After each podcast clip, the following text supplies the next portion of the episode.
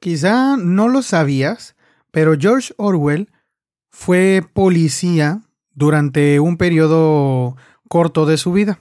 Él tenía unos 19 años y duró más o menos 5 años siendo policía en una de las colonias de Gran Bretaña, en aquel tiempo Birmania. Creo que ahora se llama Myanmar. Honestamente no sé.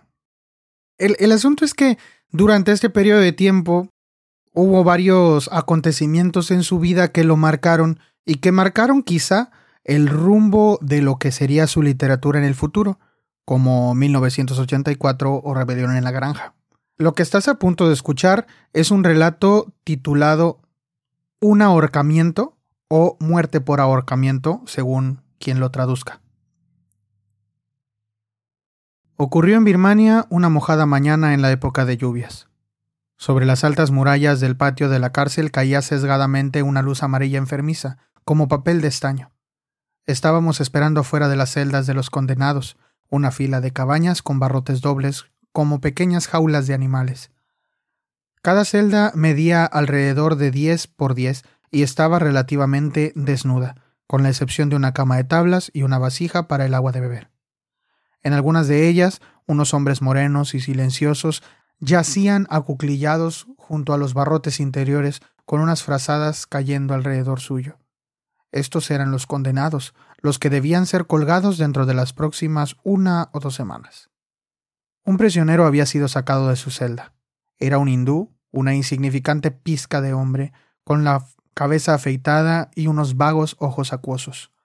Tenía un bigote espeso e hirsuto, absurdamente demasiado grande para su cuerpo más bien como el bigote de un cómico de películas. Seis grandes celadores indios estaban custodiándolo y preparándolo para la horca. Dos de ellos se mantenían alertas con sus rifles y a bayoneta calada, mientras otros lo esposaban y pasaban a través de las esposas una cadena que fijaron a sus cinturones, atándole las manos ajustadamente a los costados. Se amontonaban muy cerca suyo, con las manos siempre sobre él en un apretón cuidadoso, acariciante, como si todo el tiempo quisieran hacerle sentir que estaba allí.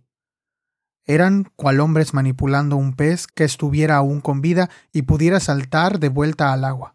Pero él permanecía de pie sin presentar resistencia, entregando sus manos desmayadamente a las cuerdas, como si difícilmente se percatara de lo que estaba sucediendo. Dieron las ocho y la llamada de una corneta, desolantemente débil en el aire húmedo, flotó desde los barrancones distantes.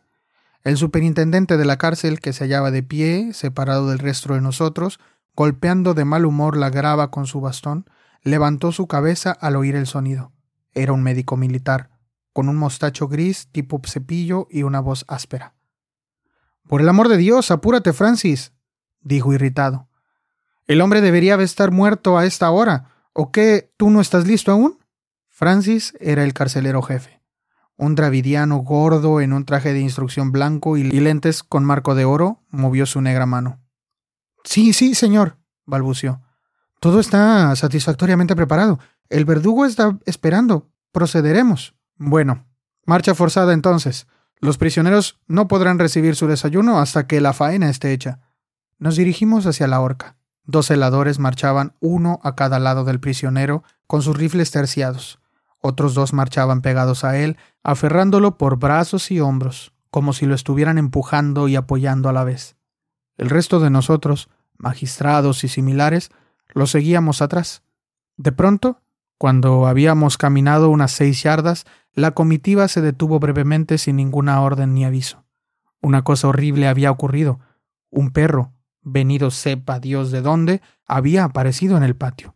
Llegó brincando entre nosotros con una enérgica sarta de ladridos y saltaba a nuestro alrededor, meneando todo su cuerpo con salvaje regocijo al encontrar tantos seres humanos juntos.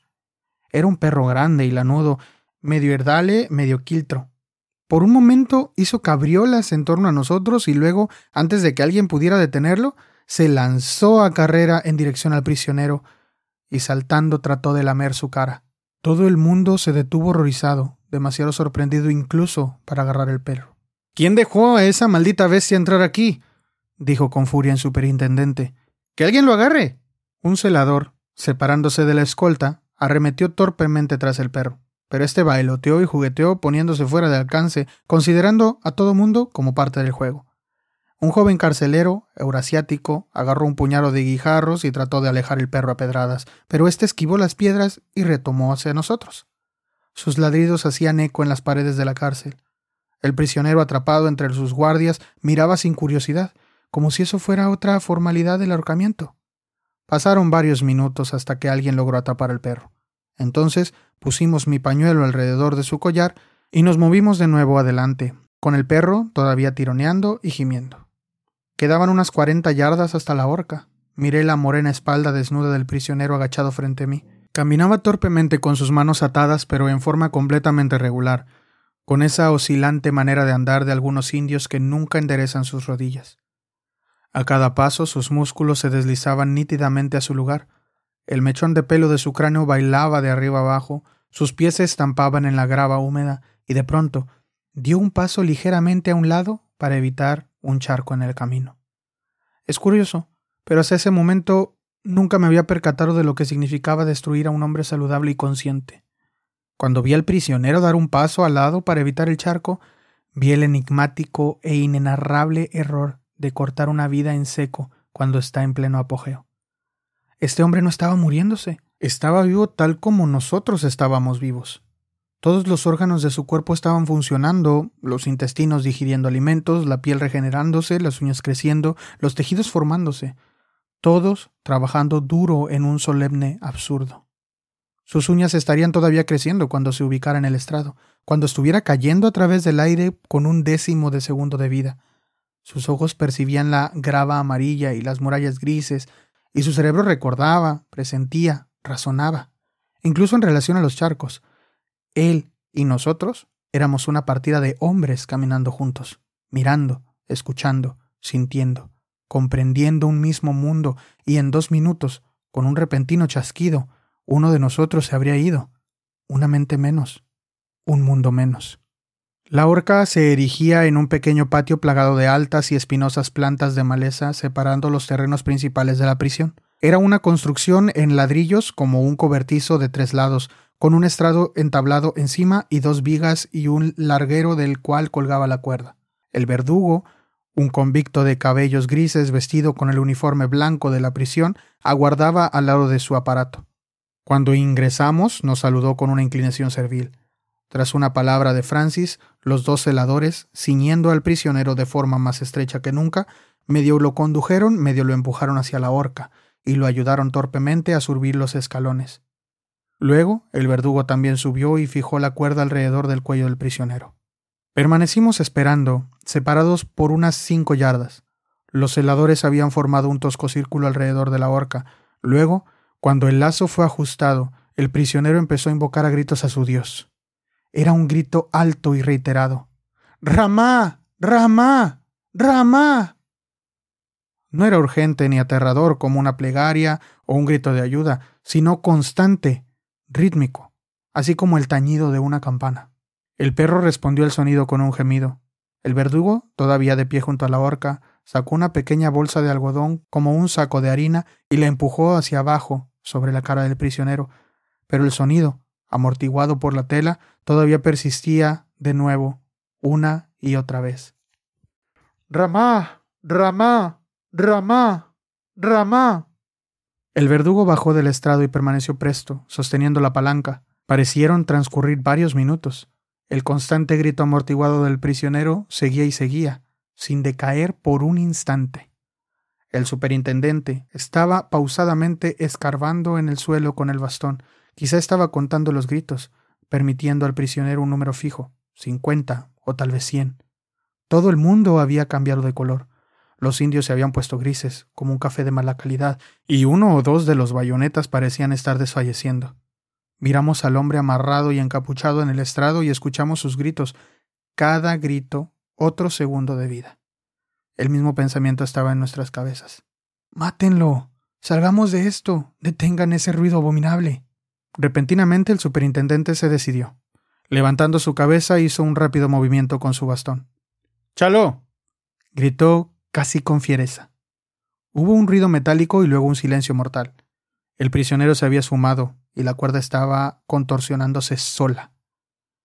Dejé ir al perro, que galopó inmediatamente hacia la parte trasera de la horca, pero cuando llegó ahí se detuvo en seco, ladró y luego se retiró a un rincón del patio, donde permaneció entre las malezas, mirándonos en forma temerosa. Rodeamos la horca para inspeccionar el cuerpo del prisionero. Estaba balanceándose con los dedos de sus pies apuntando derecho hacia abajo, girando muy lentamente, tan muerto como una piedra. El superintendente alargó el brazo con su bastón y aguijoneó el desnudo cuerpo moreno, que osciló ligeramente. Está listo, dijo el superintendente. Volvió atrás desde la parte baja de la horca y soltó el aire profundamente de sus pulmones. La mirada de mal humor se había ido de su cara casi repentinamente. Miró su reloj pulsera. Ocho minutos pasadas las ocho. Bien. Eso es todo por esta mañana, gracias a Dios. Los celadores desenvainaron las bayonetas y se alejaron marchando. El perro, serio y consciente de que se había portado mal, se deslizó tras ellos.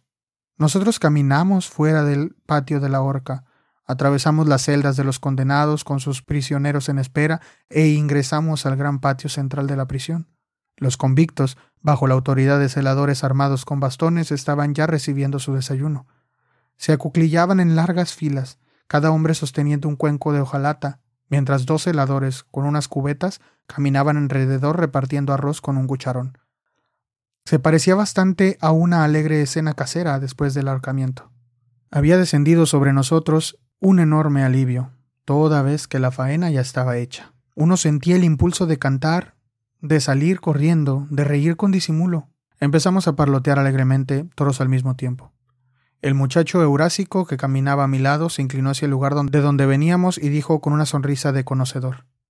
Usted sabe, señor, que nuestro amigo, se refería al muerto, cuando escuchó que su apelación había sido denegada, se orinó en el sueldo de la celda, de miedo.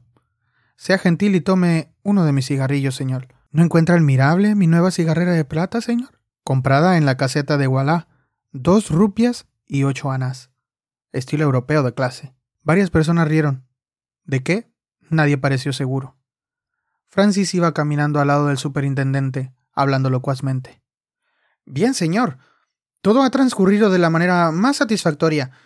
Todo terminado de un capirotazo. No siempre es así, oh no. He conocido casos donde el doctor estuvo obligado a ir debajo de la horca y tirar las piernas del prisionero para asegurarse de su deceso. De lo más desagradable. Tratando de escabullirte, ¿eh? Eso está mal dijo el superintendente. Ah, señor. Eh, es peor cuando se ponen obstinados. Un hombre, me acuerdo, se aferró a las barras de su celda cuando fuimos a sacarlo. Usted me dará escasamente crédito, señor, pero hubo que disponer de seis celadores para soltarlo, tres tirando de cada pierna. Razonamos con él. Querido compañero, le dijimos, piensa en todo el sufrimiento y desgusto que nos estás causando. Pero él no quería escuchar. Era muy problemático. Me encontré riendo de manera bastante fuerte. Todos estaban riendo. Incluso el superintendente sonrió de modo tolerante. Mejor vengan todos a tomar un trago, dijo cordialmente. Tengo una botella de whisky en el vehículo, podemos servirnos de ella. Fuimos a través de las grandes puertas dobles de la prisión hacia el camino. Tirando de sus pies, exclamó un magistrado birmano de repente y reventó en una fuerte, aunque ahogada risotada. Comenzamos a reír de nuevo. En ese momento, la anécdota de Francis parecía extraordinariamente divertida. Todos tomamos un trago juntos, nativos y europeos por igual, bastante amigablemente. El hombre muerto estaba a un centenar de yardas lejos. Pues esto fue Muerte por ahorcamiento o un ahorcamiento de George Orwell, que describe lo que quizá fue una de las experiencias que marcaron no solo su vida, sino su obra. Este tipo de experiencias fueron comunes cuando él fue un policía en Birmania, en lo que fue Birmania en algún momento.